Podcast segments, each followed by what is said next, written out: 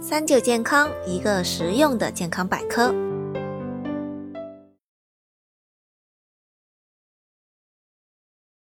沙拉其实是一个非常好、非常健康的食物啊，它可以非常迅速的补充各种营养，大量的摄入蔬菜、纤维素，补充足够的蛋白质等等。同时，沙拉又是因为制作时间短，呃，一个人吃、家人吃都可以。它是减肥餐当中的明星食品，既可以做成正餐呢，也可以做成轻断食的这种间歇断食餐。但是沙拉到底应该怎么做，应该怎么吃？你们都吃对了没有？我现在要给大家讲解几个沙拉的误区。第一个误区，沙拉品种的搭配，不要选用太多的水果，啊，能不用就不用。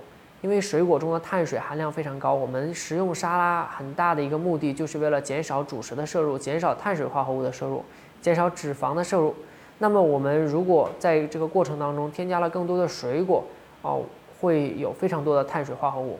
第二个，绿叶菜这种蔬菜需要足够多，蔬菜水果作为底料。什么是蔬菜水果？像胡萝卜。番茄像黄瓜，根据你的增肌减脂的需求，提供足够的蛋白质，对不同需求的人量是不同的。另外，最后一个就是干果，每周不能超过两次的摄入量，因为干果中的油脂含量非常高。如果我们摄入过多的干果，我们的脂质、我们的油脂类的摄入又要超标了。沙拉方面，第二个误区就是热量控制的误区，必须要精确。沙拉里面其实。非常好吃，很大一部分在于沙拉酱。我们都喜欢千岛酱，都喜欢啊蛋黄酱，但是大家不知道的是，蛋黄酱跟千岛酱只需要一百克，它里面就有六十克的脂肪。那么，我们究竟应该选择什么样的酱呢？在买酱之前，我们要观察它的营养标签，看它的每一百克中两个指标，第一个就是脂肪的克数是多少。第二个就是碳水化合物的克数是多少，那么选择啊每百克我们食物营养标签里面每百克碳水含量和呃脂质含量比较低的沙拉酱是比较明智的选择。